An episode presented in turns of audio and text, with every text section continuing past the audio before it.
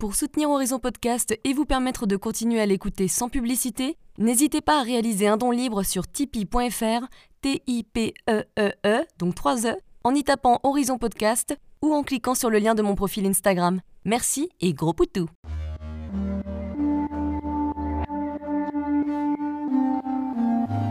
Hello, je suis Léna, passionnée de bien-être, mieux vivre et spiritualité. J'ai créé ce podcast pour faire connaître au plus grand nombre des méthodes alternatives pour aller mieux, que ce soit physiquement ou mentalement. Quel que soit votre problème, quelles que soient vos croyances, restons ouverts, restons curieux et testons. Bonjour à tous, Aujourd'hui, c'est un épisode un peu différent puisque Olivia Charlet, ma nutrithérapeute, répond à certaines de vos questions. J'ai divisé en deux épisodes pour que ce soit plus assimilable et que vous ayez le temps de bien digérer toutes les informations qu'elle vous donne en profondeur. En effet, on a le droit à un vrai cours sur le fonctionnement de notre système digestif et c'est passionnant. Mais il faut de la concentration. Dans ces deux épisodes, on aborde sérieusement les problèmes de digestion, de putréfaction intestinale, hmm, ça donne envie, de candida, comment celle-ci peut changer le pH, Olivia nous parle d'hypersensibilité intestinale, de l'acidité de l'estomac, d'inflammation, de la barrière immunitaire intestinale, de la sensibilité à l'insuline. Elle nous explique d'où partent les maladies auto-immunes et nous donne des conseils pour mieux digérer, les différents tests à faire quand on a de gros problèmes de digestion, pourquoi il faut investir sur sa santé, comment réparer la paroi intestinale, pourquoi les grands sportifs comme les triathlètes ont souvent des problématiques d'hypersensibilité intestinale et des problèmes intestinaux, comment mieux gérer les pulsions sucrées et comment booster sa fertilité. Elle nous cite également les protéines dans un régime cétogène, et notamment vegan et cétogène, pourquoi le soja est un super aliment? On parle d'endométriose, d'hypothyroïdie, d'hyperthyroïdie, de la vitamine D et de son dosage, pourquoi elle est si importante que ça, et enfin, on aborde des thèmes assez compliqués comme l'alopécie et ses carences les plus fréquentes, ainsi que le syndrome thyrogastrique. Elle n'a évidemment pas pu répondre à toutes vos nombreuses questions, mais ne vous inquiétez pas, je pense faire régulièrement un épisode de questions-réponses avec différents spécialistes de la santé, Dites-moi si ça vous intéresse, j'aimerais bien connaître votre avis.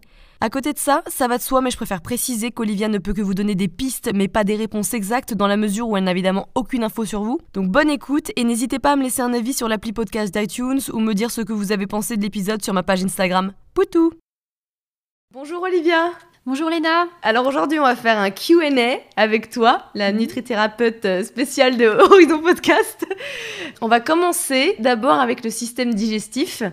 Comment apaiser mon système digestif? J'ai 30 ans et j'ai mal au ventre depuis toujours. Ça me rappelle quelqu'un d'ailleurs. Mais c'est l'enfer ces dernières années. Ballonnement, besoin d'aller aux toilettes régulièrement, etc. J'ai arrêté le gluten et les produits laitiers et pourtant rien n'y fait. J'ai aussi beaucoup de poids en trop que je n'arrive pas à perdre. En fait, je suis désespérée. Ah oui, j'ai des problèmes de peau, bien évidemment. D'accord. Il y a beaucoup de choses. D'accord.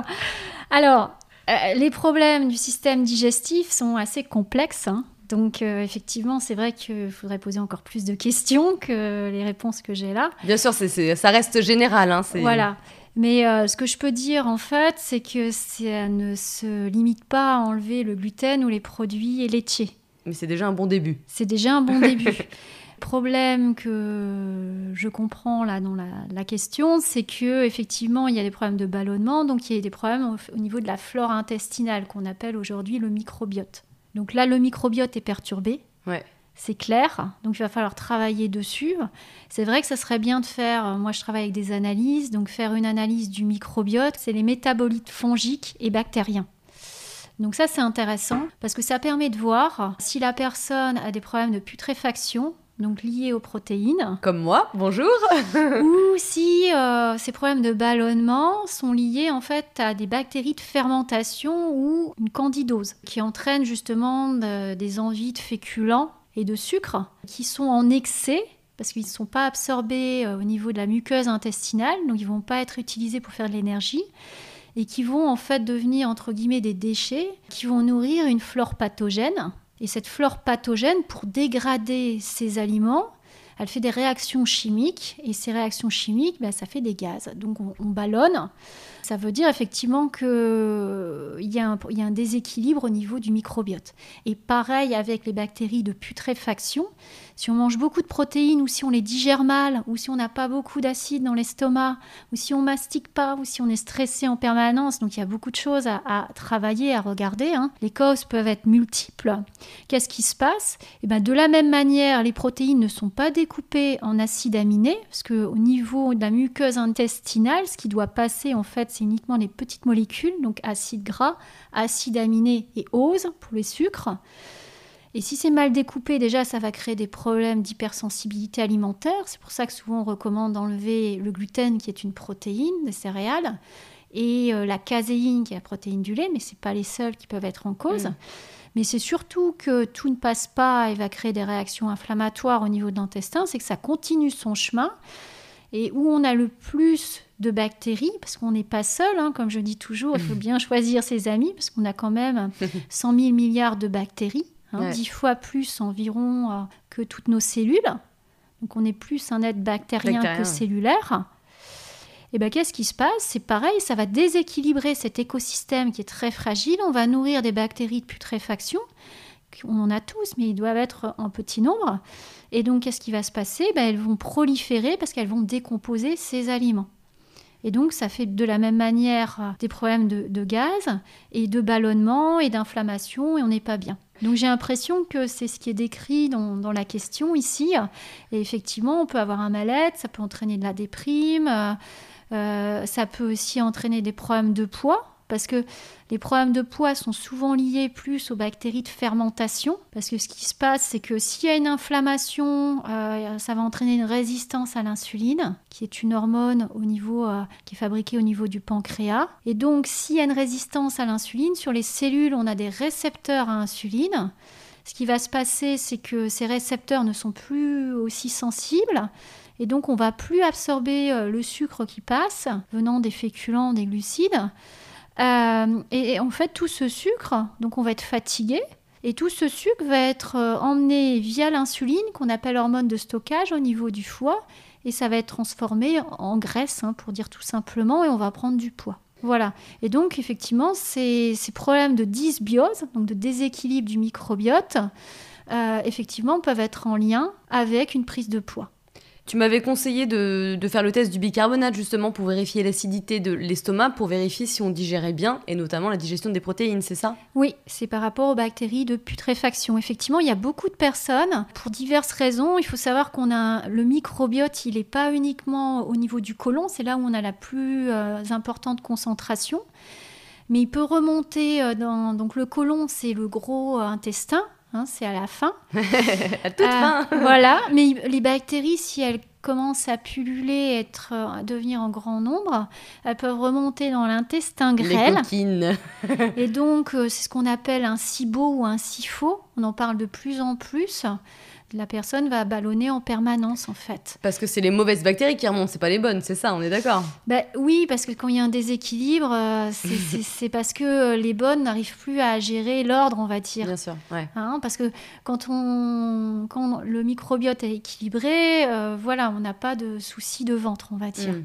Mais en fait, ces bactéries peuvent remonter dans l'intestin grêle, donc augmenter la concentration de bactéries à cet endroit-là. Mais elles peuvent aussi remonter parce qu'on a aussi un microbiote dans l'estomac qui est assez particulier. Aujourd'hui, il est de plus en plus étudié au niveau scientifique. Hein, parce qu'il est en lien avec pas mal de problématiques comme le cancer de l'estomac ou en vieillissant ça, ça, entraîne aussi des déséquilibres du microbiote qui peuvent entraîner des carences en B12, qui peuvent entraîner de l'ostéoporose. Euh, c'est aussi en lien avec des maladies auto-immunes comme Hashimoto.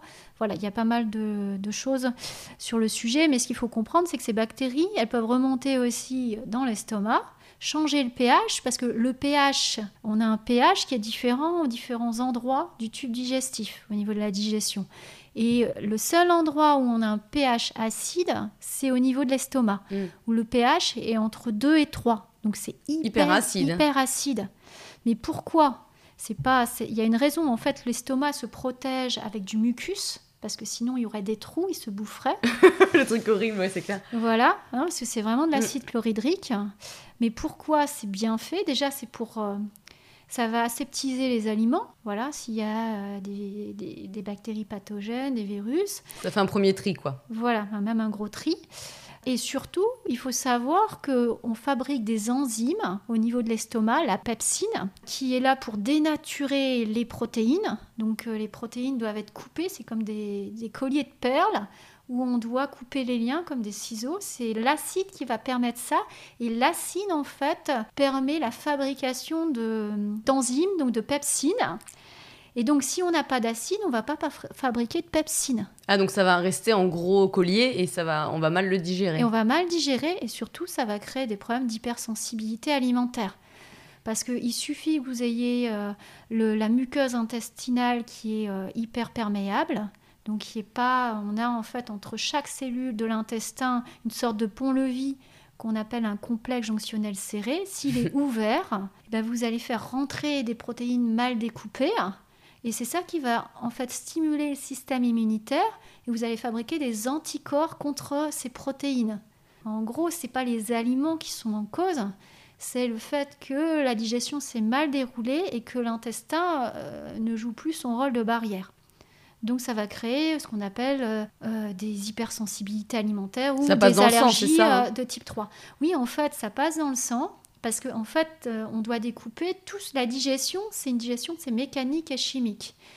Et à la fin, on doit retrouver dans le sang que des petites molécules. C'est comme si ce qu'on mangeait, c'était des, des constructions de Lego. Ouais, on aime bien les, petites, les petits exemples comme ça. Voilà, donc des châteaux forts, je ne sais pas ce que vous aimez, euh, voilà.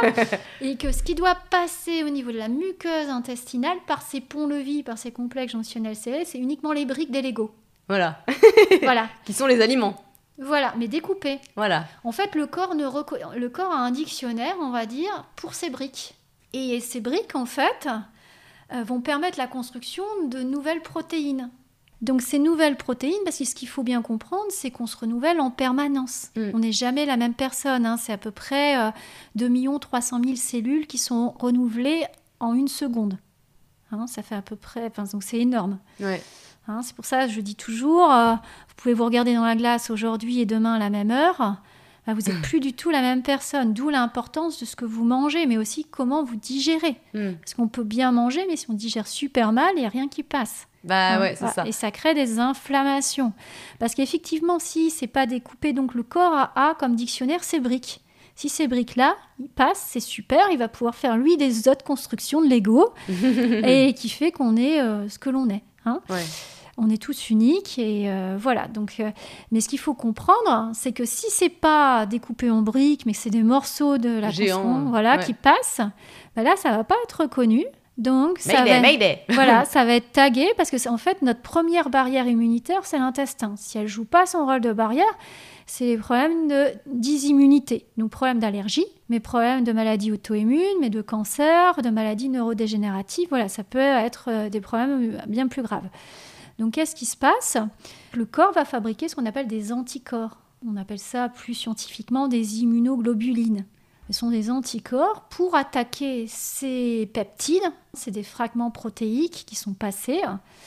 Et euh, en fait, euh, l'anticorps va permettre de les détruire. Donc on s'attaque en fait à des choses auxquelles on ne devrait pas s'attaquer. Mm, mm, mm. Voilà. Et le problème, c'est que si les ponts-levis sont ouverts, des virus, des bactéries pathogènes vont aussi rentrer. C'est comme si chez vous, le matin, avant de partir euh, au boulot, vous laissiez votre porte ouverte. Mmh, hein, donc, euh, bon, voilà, il peut avoir des gentils ou des méchants qui rentrent. Oui, c'est ça. C'est Par exemple, tu vas manger ton petit bout de tofu. Euh, si tu te digères pas bien, il va pas être décomposé en petits bouts de collier. Ça va rester en gros bouts. Et donc, du coup, le corps va le reconnaître comme quelque chose de pathogène ou de, Tout à fait. toxique. Quoi. Tout à c'est un peu le principe des maladies auto-immunes. Bah, les maladies auto-immunes, donc il faut avoir. on parle de polymorphisme génétique, c'est-à-dire qu'on est tous uniques.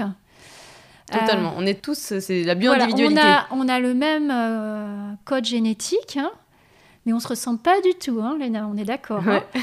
Parce qu'effectivement, on a reçu euh, pour chaque euh, élément de notre corps, on a reçu une recette de notre père et une recette de notre mère. Un petit mélange, ouais, tout à fait. Voilà, et ça, c'est sur, c'est sur 22 000 recettes. Par rapport à quoi? Bah, au niveau du code. D'accord. Ce qui fait que même si on a reçu une recette, euh, on va dire, on va parler de la mousse au chocolat, euh, vous avez reçu une recette mousse au chocolat de votre maman, une recette de mousse au chocolat de votre papa.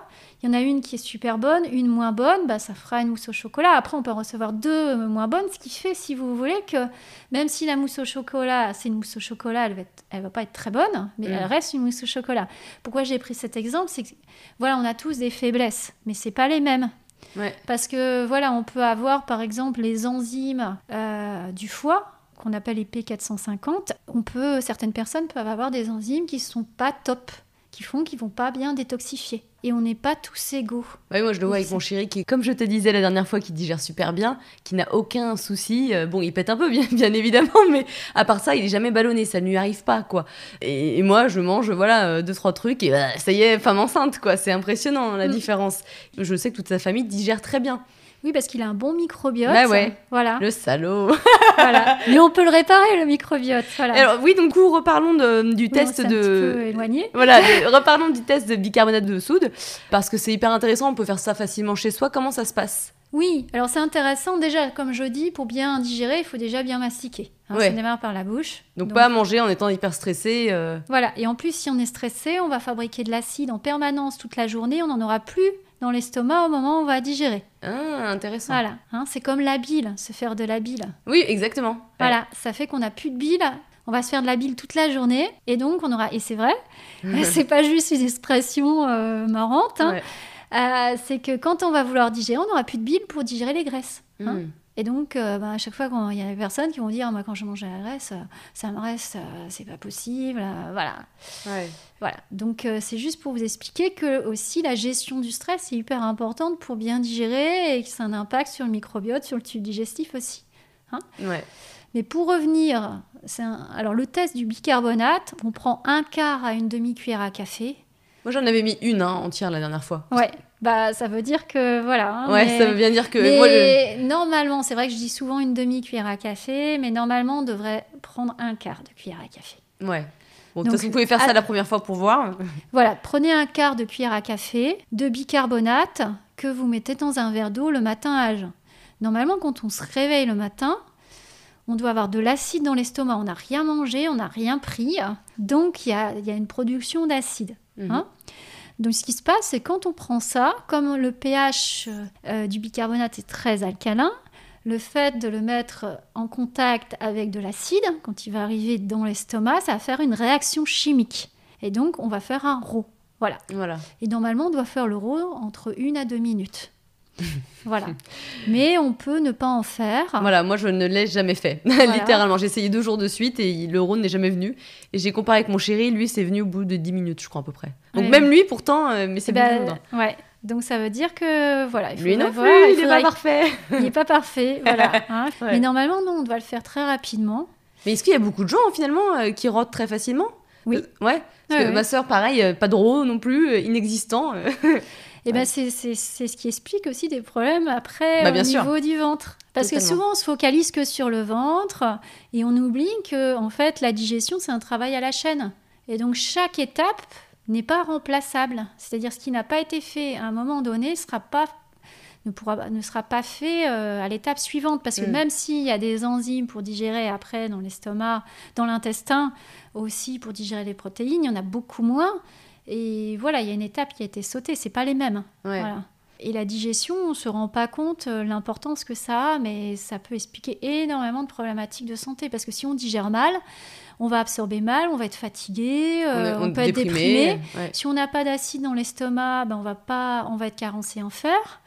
On va aussi euh, avoir des problèmes de B12, même si on mange de la viande. Hein, moi, je vois beaucoup de personnes qui sont omnivores et qui ont des carences en vitamine B12, donc ça peut entraîner des dépressions. Et ça peut être lié aussi à une candidose, parce que la candidose donc, euh, peut effectivement changer le pH, entraîner ce qu'on appelle une pullulation euh, au niveau de l'intestin grêle et remonter au niveau de l'estomac. Et dans hmm. ces cas-là, effectivement, on n'a plus d'acide.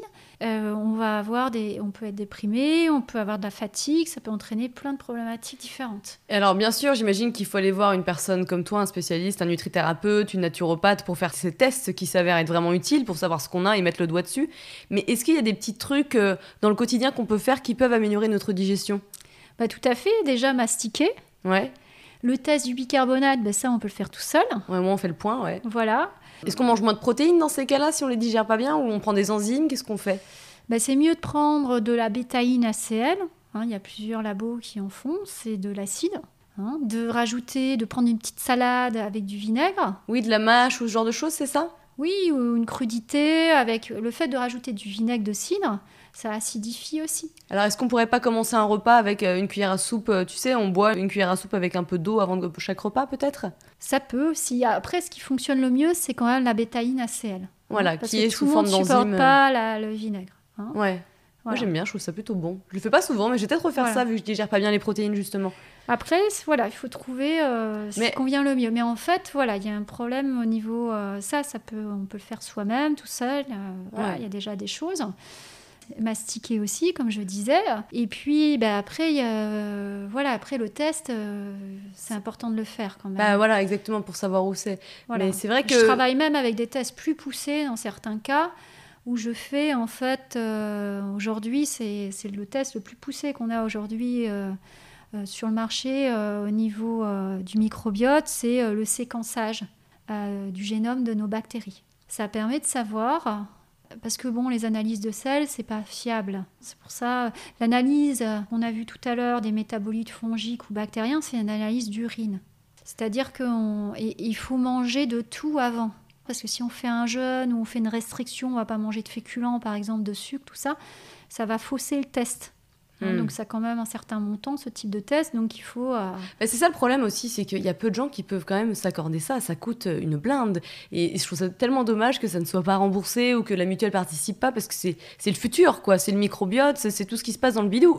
Oui, mais ça, c'est pas à moi qu'il faut... ouais, euh, j'espère voilà. que ça viendra, mais c'est vrai que mine de rien, je pense que ça vaut la peine quand tu as vraiment des problèmes chroniques parce que tu peux mettre Bon, le doigt où les après, sur les problèmes. Voilà, c'est- on le fait une fois. Je pense que derrière, après, c'est vrai que tout le monde peut pas se permettre, mais euh, on le fait une seule fois. Et après, si ça règle des problèmes qu'on a depuis 5 ou 10 ans, Ça vaut la peine. ça vaut la peine. Hmm. Hein, je pense qu'on achète à des fois des choses euh, où on fait des voyages, où on fait des choses. euh, Ou un voilà. iPhone à 800 balles, là tu peux faire tes tests, on peut faire, tu peux en Je faire pense deux que ou la santé n'a pas de prix. Hein, moi qui ai eu des gros problèmes de Ouais. santé, je peux dire que moi, euh, voilà, pour moi, c'est vraiment mon budget numéro un. Oui, bah, Ouais. c'est c'est exactement ça. Et je pense que c'est le problème, c'est que c'est les priorités. Où on met les priorités Je suis pas pour tout ce que tout soit remboursé en fait, parce que quand c'est remboursé, on pense que c'est acquis en fait. Enfin moi, c'est mon point de vue. Un peu plus de participation quand même, ça me ferait pas de mal. Euh, oui, je sais bien, mais ouais, enfin déjà la micronutrition, tout ça, c'est pas remboursé, hein, donc Ouais, euh, ouais. voilà, ça c'est pas. J'espère que le futur, ça nous aidera un petit peu plus, quoi. En Suisse, euh, voilà, on est beaucoup plus avancé, c'est remboursé ces choses-là. Mais bon, en France, voilà, c'est comme ça. Hein, Ouais. je suis pas là. Non, mais c'est vrai qu'il faut prendre, tu vois, par exemple, l'acupuncture ou ce genre de choses, il faut plus prendre ça comme une séance massage en termes d'investissement pour euh, son bien-être, etc., plutôt que se dire, bon, bah, allez, fais chier, faut que j'aille me, faire une séance d'acupuncture parce que je me sens pas bien. Tu vois ce que je veux dire? Il Hmm. faut, Je suis d'accord, c'est comme un investissement, euh, comme Bah, quand tu en vacances ou en capital week-end. santé. Hein. Après, il Voilà. faut bien réfléchir euh, à qu'est-ce que ça va apporter et comment ça va régler les problèmes. Mais de toute façon, euh, régler les problèmes d'intestin, il y a un investissement à faire. Mm. Euh, et ça, je le dis bien parce que ça va, ça va passer par changer son alimentation, peut-être de meilleure qualité. Donc, peut-être pas le même prix que ce Oui. qui est aujourd'hui. Ouais. Et puis derrière aussi, ça va passer par certains compléments nutritionnels pour aider. Donc c'est aussi un certain coût. Donc quand on va sur cette démarche, il faut en être convaincu. Voilà. Et si effectivement on commence à dire, ben voilà, c'est trop cher, je peux pas. Ben moi j'ai des personnes qui ont des, des revenus très bas et qui, euh, qui viennent me voir. Je suis des enfants autistes. euh, voilà, et on arrive toujours à, à trouver euh, à- les analyses en priorité, les choses. Oui, c'est euh, ça. Voilà. ouais. On regarde par priorité par rapport à ce que la personne peut faire. Mhm. Mais voilà, il faut savoir que euh, la santé ouais. a pas de prix. Et si, vous voyez, quand je vois des enfants autistes et que je les vois complètement changer de comportement, etc., ben, ça n'a pas de prix en fait. Ouais, c'est clair, tu m'étonnes. Voilà. Et ça, rien ne pourra le remplacer. Il faut en être convaincu. Et malheureusement, effectivement, je dirais que euh, s'occuper de la santé, c'est à deux vitesses aujourd'hui en France. Voilà. C'est-à-dire Eh ben, il va avoir euh, le, le fait d'aller pour des mots, des symptômes, ou faire de la prévention, travailler, et ça, c'est pas pris en compte aujourd'hui. Et en fait, ce que, sur lequel je travaille, c'est normalement plus de la prévention. hein. Mais aujourd'hui, c'est beaucoup plus utilisé dans des problématiques de santé. Ouais. Une question par rapport aux femmes enceintes, ou alors les futures femmes enceintes, comment booster sa fertilité? Et il y a une autre d'ailleurs qui m'a demandé des conseils en alimentation pour avoir une meilleure fertilité. D'accord. Alors, bah, les problèmes, la fertilité, souvent, on retrouve, euh, bah, j'ai des personnes qui viennent me voir qui n'arrivent pas à tomber enceinte, souvent on retrouve aussi des, des problèmes. euh, Alors, il y a souvent des carences en zinc, donc le zinc est très important. même pour les hommes aussi, hein, parce que la fertilité, euh, c'est Ah, y a pas que les femmes. Ouais. Donc euh, voilà, le zinc est aussi important pour son partenaire. Euh, ce qui est important également, euh, le magnésium. Parce que si vous avez un boulot hyper stressant, vous êtes hyper fatigué, vous êtes hyper speed, tout ça, vous en fait, euh, vous consommez beaucoup plus de magnésium que la normale. Il y a beaucoup de gens, je pense, qui ont besoin de magnésium. Voilà. Et on peut, donc en prenant soit du bisglycinate ou du glycérophosphate de magnésium, en tous les cas un magnésium qui n'est pas laxatif et qui est bien toléré et assimilable, associé à de la vitamine B6, c'est important, souvent c'est associé aussi avec la taurine. Ouais. Souvent les gens ont peur de la taurine, mais c'est un acide aminé, hein, c'est pas, euh, c'est pas un excitant. hein. J'ai eu souvent des remarques, non, non, mais je peux pas prendre votre, votre Je pas dormir de la complément nuit. parce qu'il m'empêche de dormir. Ben, je dis non, euh, la taurine euh, n'est pas un excitant du tout. hein. C'est dans le Red Bull, c'est pas euh, ça qui c'est la caféine. hein. Je sais pas pourquoi, mais ça, ça a cette Bah, réputation. C'est parce que ça s'appelle taurine, on pense à taureau, je sais pas, j'en sais rien. J'ai déjà eu pas mal de Ouais. questions sur le sujet. Ouais. Mais c'est un acide aminé comme la glutamine, voilà. Comme le tryptophane, comme la leucine. euh, Mm. Voilà, c'est un acide aminé, c'est une brique. Ouais. Et c'est un épargneur du magnésium. C'est pour ça qu'on l'intègre. dans des- Épargneur Oui, il va épargner en fait. Il va aider en fait à pas. à Ah pas- d'accord, à le pas- protéger pour qu'il puisse être bien assimilé. Voilà, Ah, parce que euh, voilà, quand on prend du magnésium, souvent il faut prendre quand même des doses assez importantes, mais il faut répartir euh, en deux ou trois fois dans la journée. Ah ouais? Moi j'en prends trois d'un coup. Parce que bah, si vous dépassez une certaine limite, après c'est éliminé dans les urines. D'accord. Ça dépend du dosage. On peut aller à, on peut prendre en une fois 300 mg et on peut prendre au maximum, je dirais, euh, trois fois 300 mg. Ça peut être 900 mg sur la journée. D'accord. On peut faire ça pendant un mois pour se recharger à fond, puis après on descend à 600 mg en deux fois, et puis après on peut descendre à 300 mg. Et d'ailleurs, de manière générale, une cure de, de magnésium, ça serait tous les combien? Tous les 4-5 mois?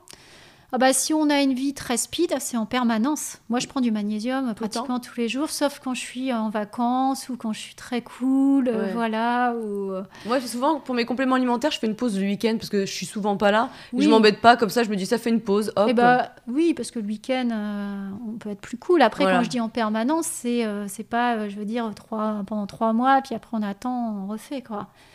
C'est régulièrement. C'est régulièrement, surtout euh, actuellement. ouais. Et surtout si tu veux être enceinte. Donc, Bah, c'est important. Après, il faut pas être carencé en fer, en B9, mais ça, souvent, c'est des choses qu'on regarde. ouais. Euh, la B12 est importante aussi. Donc, euh, il y a plein de choses. Si on a un microbiote, voilà, je- on peut avoir une candidose aussi qui peut empêcher de tomber enceinte. Donc, euh, Ah, ça va loin, hein, la candidose, les effets de la Oui, candidose. la candidose entraîne des problèmes d'infertilité. Ouais.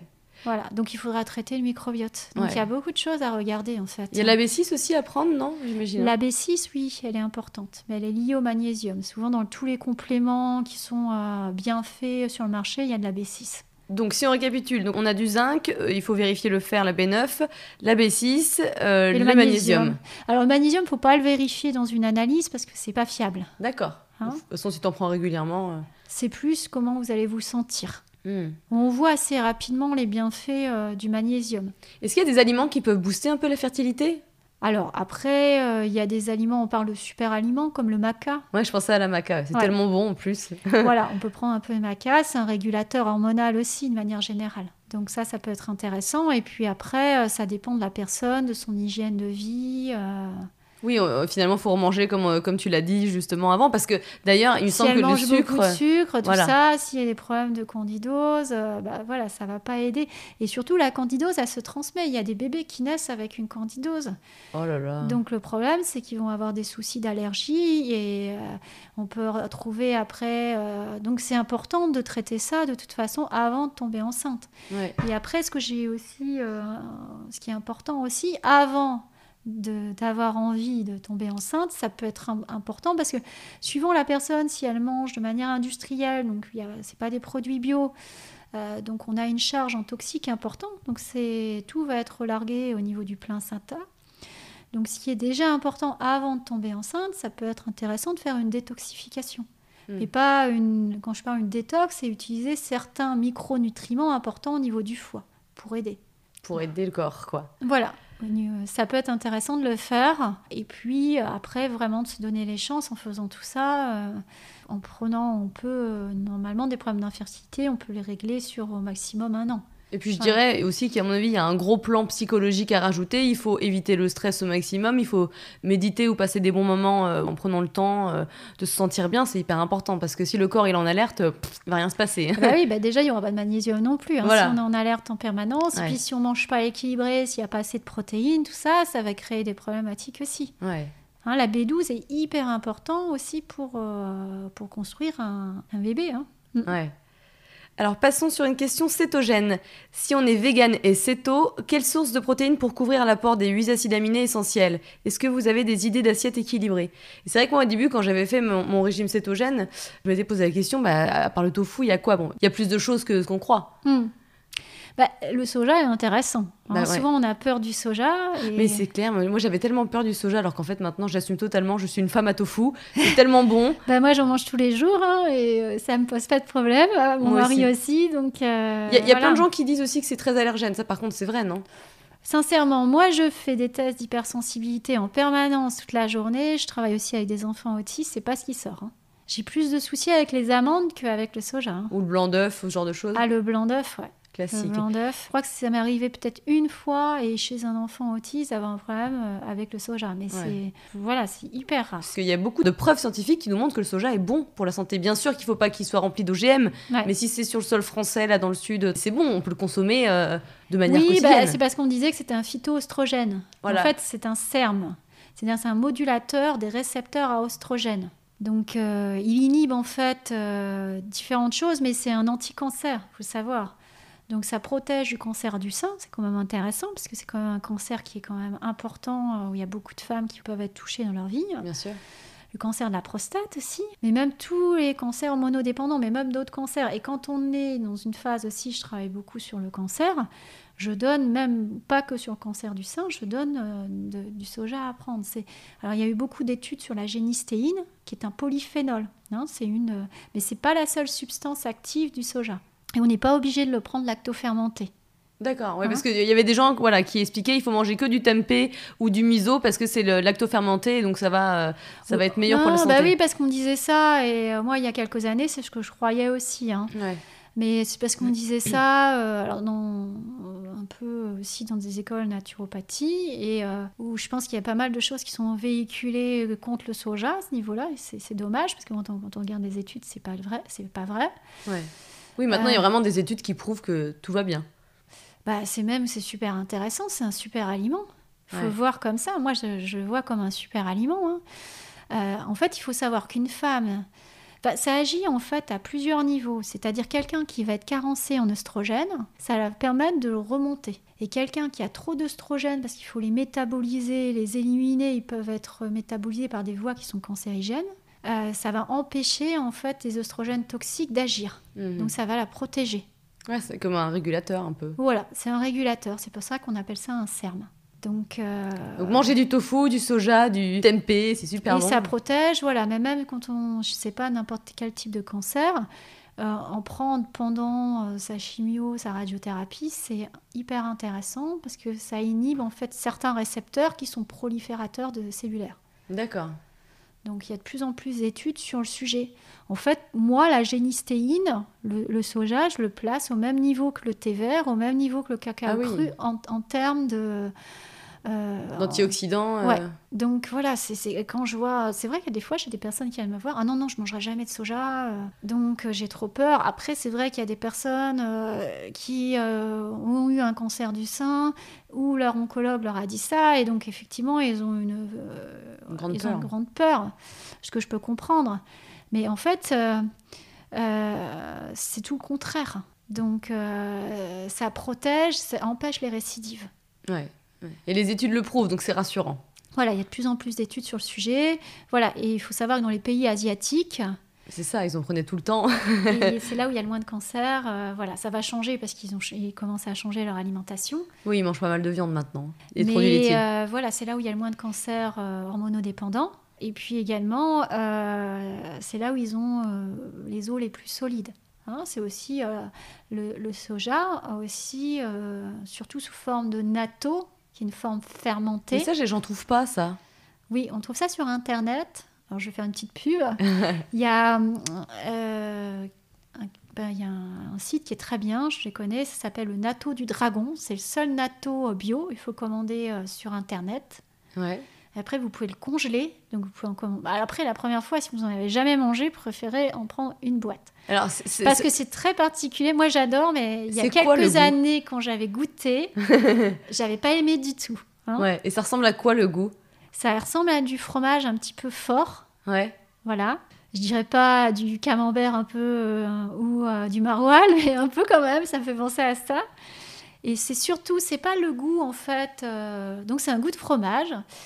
Mais bon, ça va, ça c'est pas. Mais c'est surtout que c'est pas du tout euh, comme on a l'habitude. C'est-à-dire que quand c'est les grains de soja qui sont avec une, euh, avec cette euh, bactérie, hein, qui sont fermentés, en fait, euh, ça entraîne des filaments. C'est un peu comme du chewing-gum. Oui, on dirait un truc gluant.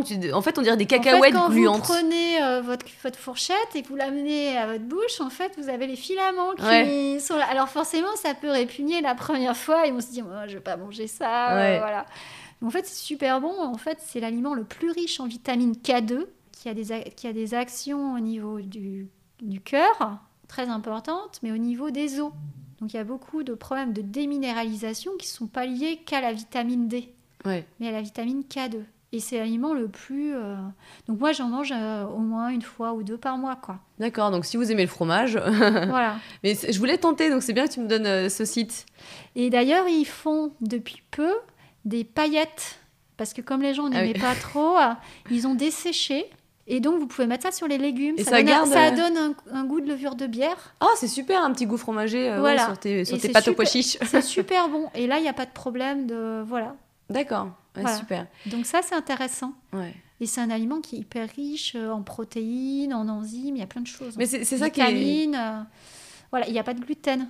Comme, Hmm. voilà. C'est ça qui est génial, c'est qu'on croyait pendant des années, et il y en a encore beaucoup qui croient que bah, l'ostéoporose, si tu bois pas de, de lait, tu vas, tu vas forcément souffrir de ça, mais justement, c'est l'inverse. Oui, parce qu'en fait, les produits laitiers sont très riches en phosphate, qui est très acidifiant, comme le Coca-Cola. Donc le Coca-Cola, les produits laitiers, ça acidifie l'organisme et en fait on a un pH et donc euh, notre réserve basique elle est dans les os, donc les dents, les cheveux et donc euh, ben, on va aller rechercher euh, pour rééquilibrer notre pH. Dans les on, os. on va aller chercher dans les euh, ces, ces- ces bases. Voilà. Voilà. Alors que ça va. on va on se déminéraliser. C'est pour ça qu'on dit toujours qu'il faut manger plutôt, euh, faire attention à l'équilibre acido-basique. D'où l'importance de manger des légumes, euh, des amandes si on peut en manger, euh, ou des fruits qui sont bien mûrs, euh, voilà, si on n'est pas en Mm. cétogène. Mhm. Voilà. Et donc, du coup, pour en venir au vegan et cétogène, à part le tofu, qu'est-ce qu'on peut manger comme protéines Et ben il y a quand même déjà, euh, dans, le- dans le cétogène, c'est une alimentation qui est grasse. hein. donc il y a pas mal de purées d'oléagineux. Ouais, qui contient pas mal de protéines. Voilà, donc vous allez avoir euh, bah, les purées de... On peut manger de la purée de cacahuètes, la purée de noix, D'amandes. euh, de la purée d'amandes, euh, voilà déjà. Après, il y a les graines de chanvre décortiquées qui sont hyper intéressantes parce qu'il y a des oméga 3, il y a du GLA qui est aussi intéressant au niveau de l'équilibre euh, des processus inflammatoires. Moi, j'en saupoudre dans mes salades. Voilà. C'est très bon d'ailleurs. Après, vous avez des protéines végétales en poudre aussi. Ouais. Il y a plein de Riz, marques. pois, euh, chanvre, euh, voilà. Après, il faut trouver celle qui vous convient. Après, vous avez la farine d'amande, qui est très protéinée en fait. hein. C'est aussi de la même manière. Donc, on peut l'utiliser pour faire des petits pains cétogènes, qui fait que ça fait des petits pains protéinés. Ouais, c'est pas mal le coup des petits pains. Voilà, donc ça fait des protéines. Il y a la farine de lupin qu'on peut utiliser aussi, qui est protéinée. Donc, il y a quand même beaucoup de sources en fait. euh, Puis au final, c'est assez hein, dans une journée. On en mange trop des protéines de manière générale. Oui, et euh, ça, ça monte assez vite. hein, euh, Bah déjà, une dose de protéines, c'est euh, 19 grammes de, tu sais, en poudre. Ouais. Euh, de tempeh, je crois que c'est 19 grammes à peu près de Voilà. protéines. Donc, euh, t'en fais deux, t'en es déjà à beaucoup là. Tout à fait. Et puis, plus les oléagineux, on peut monter très très rapidement. hein. Ouais. Il n'y a aucun souci. euh. Il y a cette espèce de stress de on va pas manger assez de protéines, mais on en mange trop. Bah, c'est vrai que souvent le végétalisme, il est vu de manière très euh, extrême en fait, alors que s'il est bien fait, c'est pas du tout extrême en fait. Totalement. La suite la semaine prochaine. Ciao